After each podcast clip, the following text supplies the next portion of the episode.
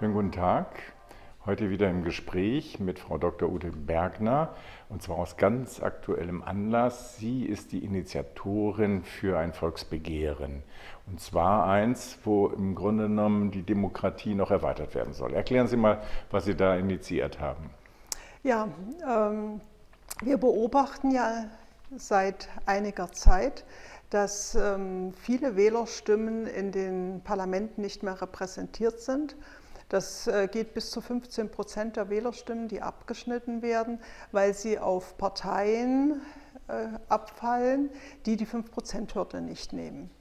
Und ähm, das wollen wir abschaffen. Wir wollen, oder wir wollen das ähm, Wahlgesetz modernisieren äh, damit ähm, Parteien und politische Vereinigungen sich zu Listen vereinen können.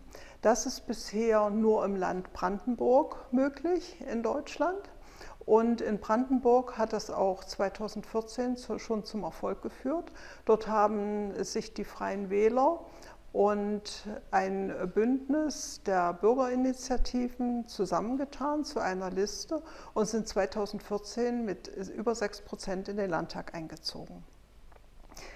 Ähm, wir haben eine große Parteienlandschaft in Deutschland, auch in Thüringen. Und ähm, viele Parteien konzentrieren sich auf einen Schwerpunkt. Nehmen wir die Familienpartei, die konzentrieren sich nur auf die Familien. Ähm, wir haben die Tierschutzpartei, die konzentriert sich nur auf den Tierschutz. Und äh, wir haben zum Beispiel die Grauen Panther, die sich nur auf die Senioren konzentrieren. Mhm. Und ähm, diese drei Parteien könnten sich zum Beispiel ohne Konfliktpotenzial zu einer Liste zusammenschließen, wo jeder seinen Parteienschwerpunkt ähm, in ein gemeinsames Wahlprogramm gießen kann. Und damit hätten sie erstmalig die Chance, in ein Parlament einzuziehen. Und wenn wir das äh, mal äh, zahlenmäßig verfolgen, so liegen diese Parteien alle zwischen 1,5 und 2, äh, 2,3 Prozent. Und wenn sie dann zusammen auf einer Liste wären, hätten sie dann die Chance im Parlament, die Interessen ihrer Wähler tatsächlich direkt im Parlament zu vertreten. Und äh, das ist unser Anliegen, dass erstmal die gesetzliche Grundlage geschaffen wird, dass sich Parteien zu einer Liste zusammenschließen können. Hört sich gut an, weil ich kann mich ja noch erinnern, gleich nach der Wahl jetzt hat Herr Kubicki gesagt, Herr Olaf Scholz ist von 75 Prozent der Wähler nicht gewählt worden. Und da meinte er aber letztendlich nur die wirklich, die, die Stimmen, die Berücksichtigung finden. Aber wir hatten ja auch rund roundabout auch 8 Prozent ähm, nicht äh, sonstige. Dann haben wir 14 bis 20 Prozent Nichtwähler. Also jetzt schon insgesamt hat man ja immer sehr, sehr viele Menschen, bis zu 50 Prozent manchmal bei Wahlen, deren Stimme überhaupt nicht Berücksichtigung finden. Und da hört sich das gut an, dass sich auch kleinere Gruppen, die ein gewisses Anliegen haben, berechtigtes Anliegen zusammentun, um im Grunde genommen so ein Bündnis zu machen. Das ist so die Idee wahrscheinlich. Ne? Ja, das ist die Idee und äh, auch ähm, die Idee deshalb des Zusammenschlusses weil für eine vernünftige parlamentarische Arbeit ist es schon sinnvoll, so eine 5%-Hürde zu haben, ja, weil die ganzen Ausschüsse abzudecken sind. Und äh, wir müssen eben auch sehen, dass ein Parlament arbeitsfähig ist und sich dann nicht verzettelt durch zu viele kleine Kräfte. Ja, und haben, wir haben ja auch Beispiele in Europa. Also in den Niederlanden, glaube ich, gibt es 18 Parteien äh, im Parlament und sechs sind in der Regierung. Also die haben ganz andere und in Israel ist das ja auch so. Also wir müssen uns wahrscheinlich auch ein bisschen daran gewöhnen, dass es einfach mehr Stimmung und mehr Stimmen in, im Parlament geben sollte. Und das müsste man so organisieren, dass auch kleinere eben zum, zum, ja, zur Sprache gebracht werden können. Ja. Ja, und ich äh, denke auch, unsere Gesellschaft ist vielfältiger geworden. Und ähm, den großen etablierten Parteien ist es halt nicht gelungen, diese Vielfalt weiterhin äh, stabil abzubilden. Und deswegen brauchen wir einfach neue Wege, um eben alle Bürger im Parlament vertreten zu haben, damit auch, äh, sag mal, der, äh, der Frust ähm, zurückgeht. Soweit ich jetzt weiß, Sie haben sechs Wochen Zeit oder jetzt vielleicht noch fünf Wochen Zeit, um 5000 Unterschriften zu sammeln für diese Initiative. Und deswegen habe ich Sie auch eingeladen, dass wir darüber mal reden können, dass die Leute wissen, wenn jemand auf der Straße steht, das ist eigentlich eine ganz interessante Sache, ist für die Demokratie auf jeden Fall förderlich und man muss keine Angst haben. Ja. Ja, also ich äh, denke, da braucht man keine Angst vor zu haben. Ähm, unsere Unterschriftensammlungszeitraum läuft noch bis zum 18.11. Das ist nicht mehr sehr lang. Wir haben mittlerweile sind wir auf großes Interesse gestoßen. Wir haben über 15.000 äh, Unterschriftsbögen verteilt und äh, haben auch noch viele da. Also wer noch Interesse hat, kann die bei uns bestellen. Die Unterschriftsbögen können auch ausgedruckt werden. Sie sind auf meiner Website äh, downloadbar.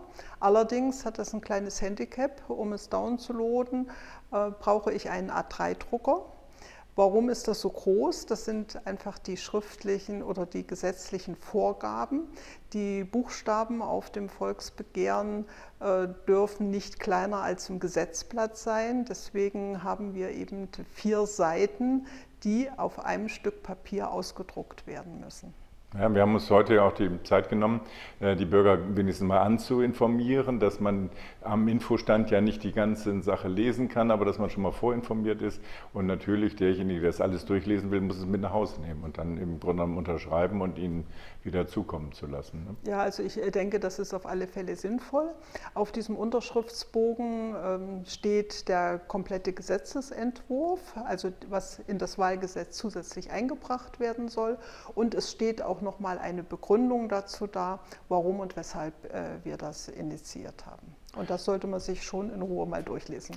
Sehr schön. Also das ist natürlich gar nicht so, so ohne, dass man also sich darüber Gedanken macht, wie die bisher nicht berücksichtigten Stimmen im Parlament auch eine Stimme bekommen. Aber Sie sind ja auch speziell. Sie waren ja mal äh, angetreten mit der FDP im Parlament und haben sich in letzter Zeit von der FDP getrennt. Eine Zeit lang gab es so eine Situation, dass sie sich neu orientieren wollten für Mitbürger für Thüringen und jetzt haben sie aber auch einen klaren Cut gemacht mit der FDP. Was war da der Grund? Ja, ich bin hoch motiviert äh, angetreten, um Bürgerinteressen im Landtag zu vertreten und ähm, habe dann gelernt, nein, vielleicht sozusagen, ähm, mir ist es auch ganz wichtig, äh, liberal zu sein.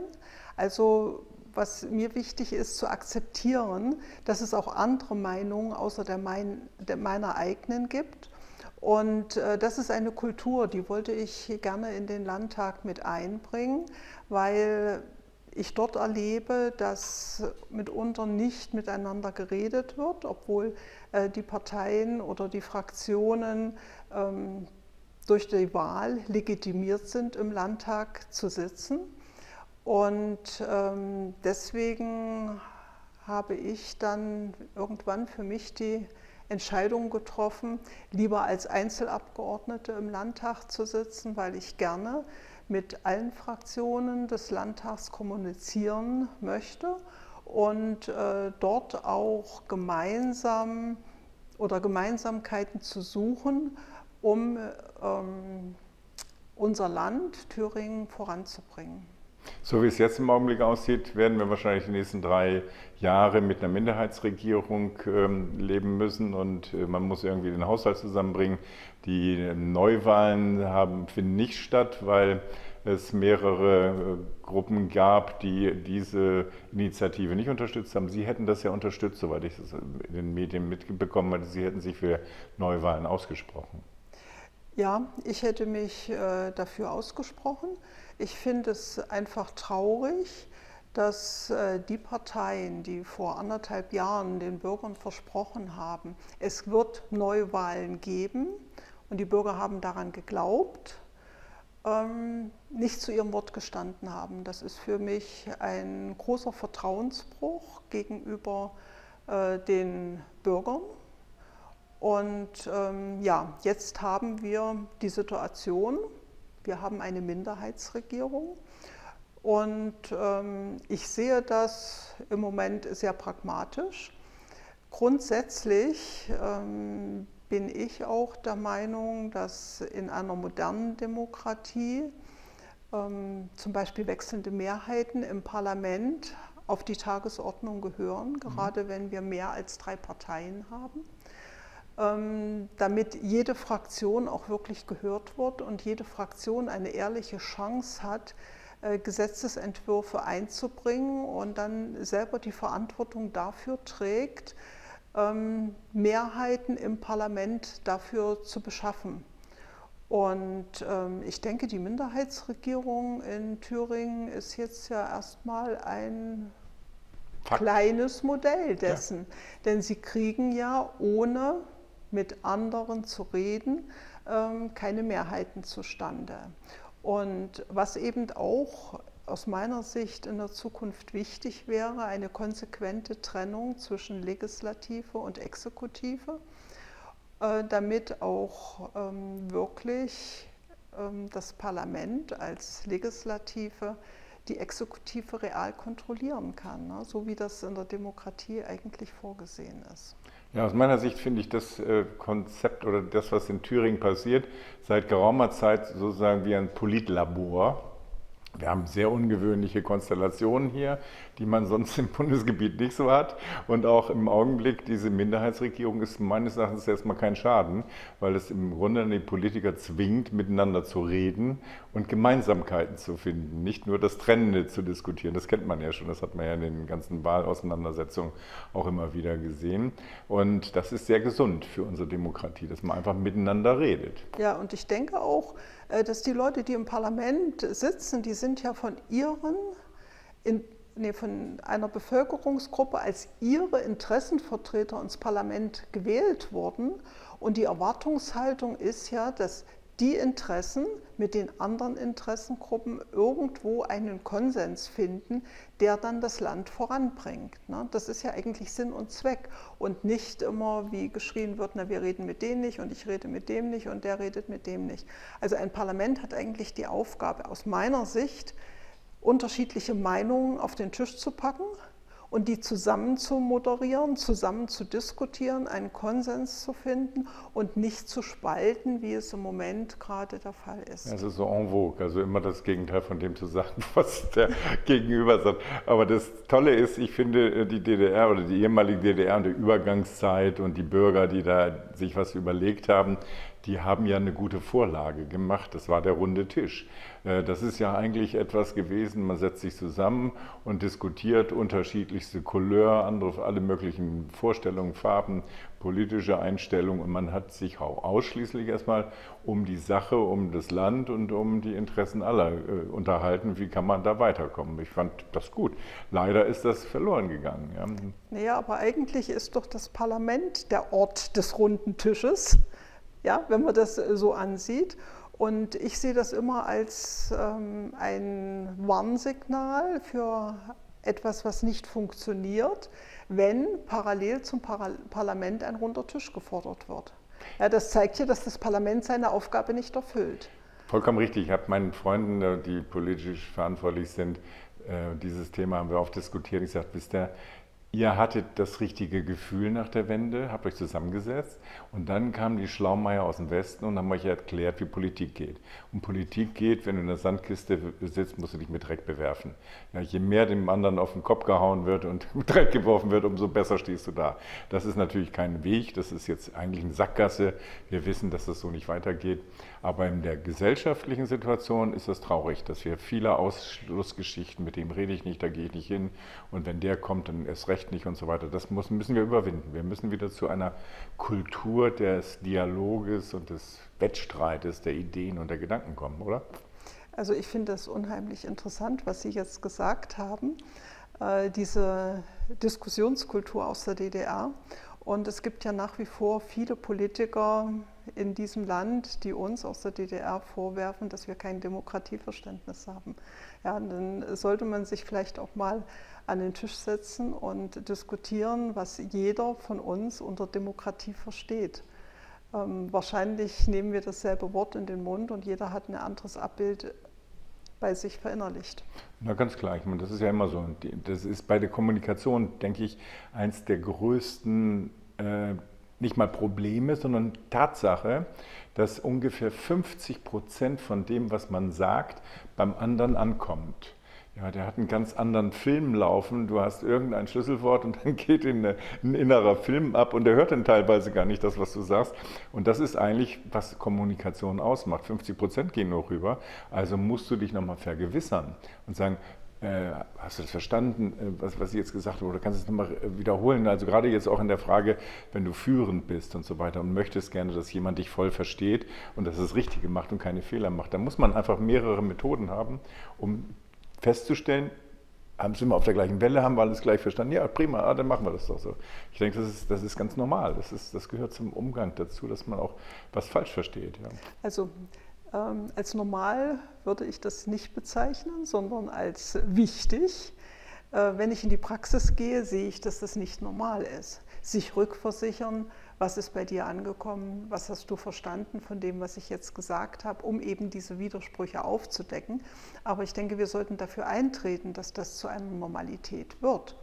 Und dazu ist es ja vor allen Dingen notwendig, dass man sich erstmal zusammensetzt und miteinander redet. Genau, dass man ja. sich auch mag vielleicht. aber ja. ich bin interessiert an dem, was du sagst. Sag mir doch mal genau. Ich verstehe, habe es nicht verstanden, aber jetzt, wo du es mir erzählt hast, habe ich es verstanden. Warum? Weil ich ja zugehört habe. Ja. Wenn ich aber, ich sage mal, Politiker haben ja bei Ihnen denke ich, ist es nicht so, aber äh, haben wir die Angewohnheit, die beantworten Fragen, die man gar nicht gestellt hat. Und es stanzen dir dann sozusagen die fertigen Produkte da vor die, vor die Nase und sagen, also das ist jetzt das, was ich meine. Ja, und ich äh, denke, es ist auch wichtig, einen Satz eines Andersdenkenden nicht als erstes ähm, zu zerreißen, sondern erstmal zu hinterfragen, was hast du dir dabei gedacht, dass du diese Formulierung verwendet hast. Und ähm, das beobachte ich eben auch bei uns in äh, den Medien sehr häufig, äh, dass das gar nicht geschieht. Ne? Es wird ein Satz rausgenommen und dieser äh, Satz wird äh, zerrissen und da werden ähm, Theorien drauf aufgebaut, ohne die Leute, die davon betroffen sind, eigentlich mal mit zu involvieren und mal einen Dialog zu suchen. Und genau wie Sie es jetzt beschrieben haben, dieses Verständnis zu erwecken oder erstmal zu erreichen, was hat er sich bei seiner Forderung bei gedacht? Ja, man muss eigentlich davon ausgehen, dass die meisten erstmal einen guten Ansatz haben und eigentlich was Gutes wollen und vielleicht auf dem Holzwege sind, aber das kriegt man ja raus, wenn man miteinander redet. Ja. Wobei das ist eines der, der, größten Probleme überhaupt, Kommunikation und die, die Stimmung in der Bevölkerung ist ja zurzeit nicht sehr günstig, weil selbst wenn jemand eine andere Meinung hat und die auch öffentlich vertritt, ähm, dann wird natürlich äh, sofort auf ihn draufgehauen. Die Medien machen da auch mit. Ich finde jetzt das Letzte, was mich besonders schwer beeindruckt hat, war, ähm, wir hatten ja jetzt den Zwiebelmarkt in, in Weimar. Und der Zwiebelmarkt durfte nur stattfinden mit Maskenpflicht. Ich meine, über die Masken kann man hin und her diskutieren, wir wollen das nicht weiter vertiefen, aber das war eindeutig klar, Maskenpflicht muss am Zwiebelmarkt sein. Und am nächsten Montag stand in der Zeitung, Maskenpflicht nicht durchsetzbar, aber der Zwiebelmarkt hat stattgefunden mit 150.000 Besuchern. Und da dachte ich, ach, das ist ja interessant. In Weimar findet das jetzt bei Maskenpflicht statt und in Berlin, wenn 10.000 demonstrieren wollen äh, wegen Corona-Kritik oder so, dann wird die Demonstration verboten. Sag mal, wo sind wir denn jetzt eigentlich gelandet? Was ist denn hier los? Ja? Ja, das ist ein äh, sehr, sehr weites Feld und das äh, ist sicherlich auch schwierig aus Einzelsituationen heraus zu betrachten. Ne? Und äh, grundsätzlich muss ich sagen, ich versuche eigentlich immer die Ursachen zu verstehen, um dann richtige Schlussfolgerungen äh, zu ziehen. Und das, was ähm, zurzeit, äh, sag mal, auch mit der Maskenpflicht und den Demonstrationen, Zwiebelmarkt und so abgeht, ähm, baut auf einem Fundament auf, was in meinen Augen nicht stabil und nicht gut durchdacht ist. Und das kommt dann genau zu solchen äh, Widersprüchen, wie Sie sagen. Ne? Da ist, das, die Politik verliert das Vertrauen. Das ist das eigentliche ja, Problem. Und das ist das Schlimme. Ähm, da wird mit zweierlei Maß gemessen. Das, das kriegt jeder mit. Und so dumm ist keiner, dass er das nicht sofort sieht. Und bei denen gefällt es mir nicht. Also brauche ich mit dem Gummiknüppel drauf. Und bei dem lasse ich es laufen, weil es lässt sich ja nicht durchsetzen. Also das sind so Sachen, das muss man später jetzt auch mal kritisch alles einschätzen, weil so geht es nicht. So geht es auf keinen Fall weiter. Aber ich habe noch eine andere interessante äh, Frage. Sie sind ja, nachdem Sie in die Politik kamen, glaube ich, Sie sind Frau, Sie sind äh, Start-up, Sie sind Wissenschaftlerin, Sie haben ähm, eine Technologie vertreten Sie und haben sie entwickelt, die bedeutend ist. Und das hat dazu geführt, ähm, dass Sie jetzt bei der Kanzlerin immer eingeladen waren in solche Strategiegespräche. Und ähm, ich glaube, Sie hatten gedacht, das ist wirklich gefragt, Ihre Meinung ist gefragt. Die Frau Merkel geht jetzt ab Insofern können wir ja auch nicht mehr wehtun, können das nochmal rekapitulieren. Aber es war noch eine ganz spezielle Erfahrung, die Sie da in diesem Unternehmerkreis gemacht haben, oder? Ja, ich war vier Jahre lang bei der Frau Merkel im Innovationsdialog mit tätig. Und ähm, es war für mich hochinteressant zu beobachten, wie die Beziehungen äh, da sind in diesem Innovationsdialog ähm, ich habe mich immer gefragt, wie ich zu der Ehre kam, äh, dort für vier Jahre berufen zu werden und ähm, habe dann eigentlich festgestellt, wahrscheinlich war ich in diesem Gremium die Quote hoch drei. Und so wie Sie das gesagt haben, einmal musste da eine Frau rein, es musste jemand aus dem Osten rein und es musste jemand aus einem innovativen Unternehmen rein, was aus eigener Kraft innovativ geworden ist. Und das habe ich alles drei in einer Person erfüllt. Und ähm, ja, für mich persönlich habe ich sehr, sehr viel aus diesem Dialog mitgenommen. Aber Sie haben sich ja auch vorbereitet. Sie dachten, Sie, Ihre Meinung ist gefragt und äh, es war nicht so sehr, dass es abgerufen wurde immer, sondern da gab es eine spezielle Affinität auch zu ganz bestimmten Größen in der Wirtschaft, dass man ja immer sieht. Also die Großen äh, werden auch die, wenn sie nur angestellte Manager sind, die werden ja bei uns in der Gesellschaft und in den Medien als Unternehmer ähm, angesehen, aber die tragen ja kein Risiko. Am Ende tragen, kriegen sie einen goldenen Handschlag, wenn sie was falsch gemacht haben, gehen weg. Und der Mittelstand, der wirklich mit allem, mit Haut und Haaren in, in der Verantwortung ist und das Risiko trägt, der spielt in dieser Konstellation wahrscheinlich auch bei der Frau Merkel keine so große Rolle. Die hat natürlich auch nicht so viel Erfahrung. Also ich glaube, von den 15 Leuten, die da drin waren, war, saßen zwei Mittelständler drin. Ja, das äh, repräsentiert eigentlich schon äh, die Gewichtung an der Stelle. Ja, und wir sind, wissen, dass der Mittelstand ist diejenigen, die die Arbeitsplätze schaffen, die den Reichtum erarbeiten, die, die im Grunde genommen, das ist unser Gerüst, also unser deutsches Wirtschaftsgerüst, der Mittelstand, der wirklich auch beweglich ist. Ne? Ja, das ist ähm, auch, ähm, ich nehme das oft wahr. Es gibt ja viele äh, Hymnen auf den Mittelstand. Die letzte steht in der Mittelstandsstrategie äh, von dem Herrn Altmaier drin. Und äh, wenn ich mir das angucke, wie toll der Mittelstand ist, dann muss ich sagen, dann müsste doch eigentlich der Mittelstand hoch angesehen sein in der Wirtschaft. Es dürfte keine Probleme geben in der Nachfolge von Unternehmen.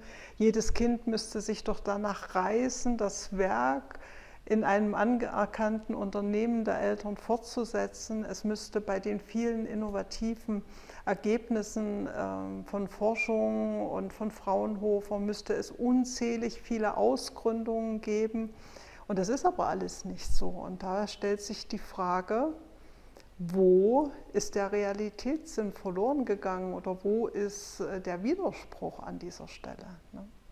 Gut, das ist eine Konstellation, wer das mal erlebt hat, wie das funktioniert, ist ohne Moos nichts los.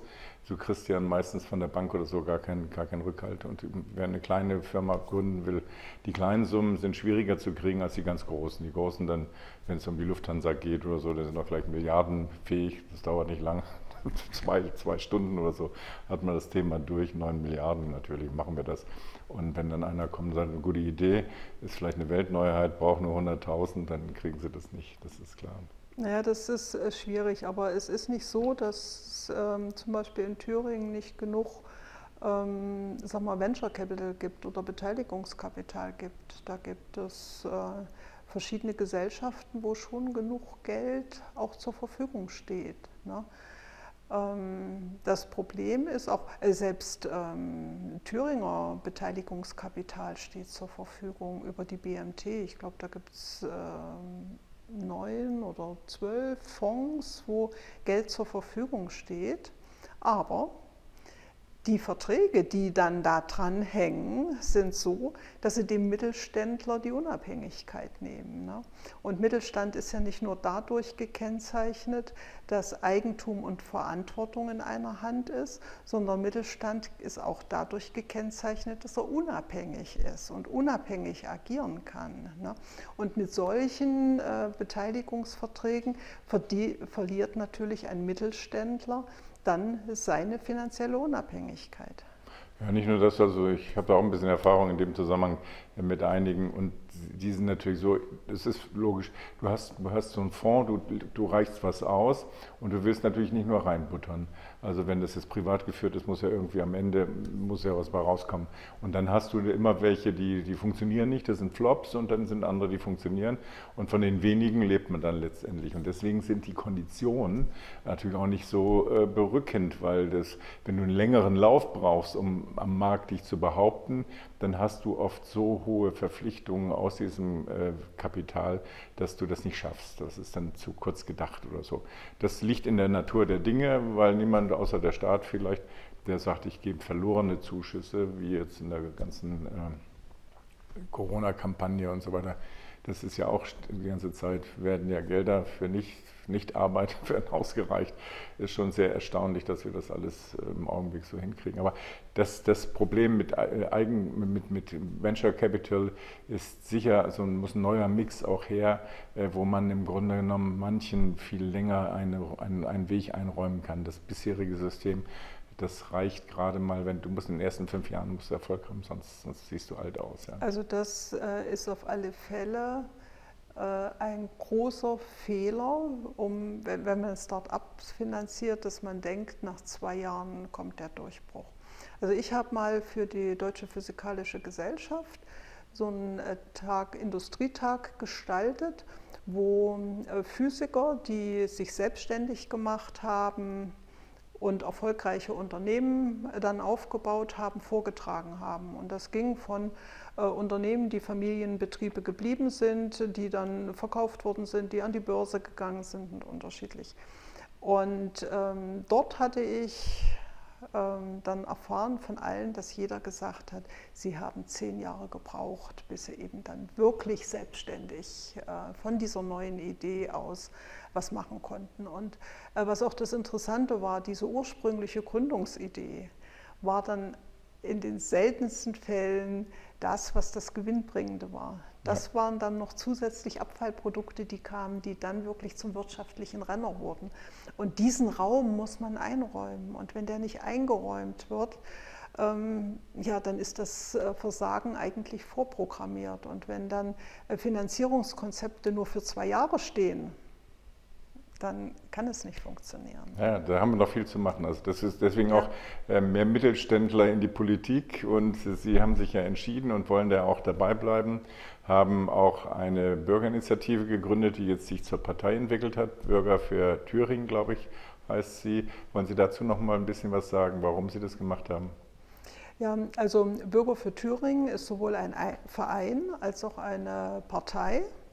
Äh, wobei Verein und Partei sag mal, sehr eng zusammenarbeiten. Ich persönlich bin die Landesvorsitzende vom Verein Bürger für Thüringen und unser Ziel ist es, einfach durch Kommunikation die Mitte zu stärken, die Menschen in Kommunikation zu bringen, eine äh, Debattenkultur zu trainieren, vorzuleben, äh, wie man aus unterschiedlichen Meinungen durch Konsensieren ähm, ja, etwas fürs Land tun kann.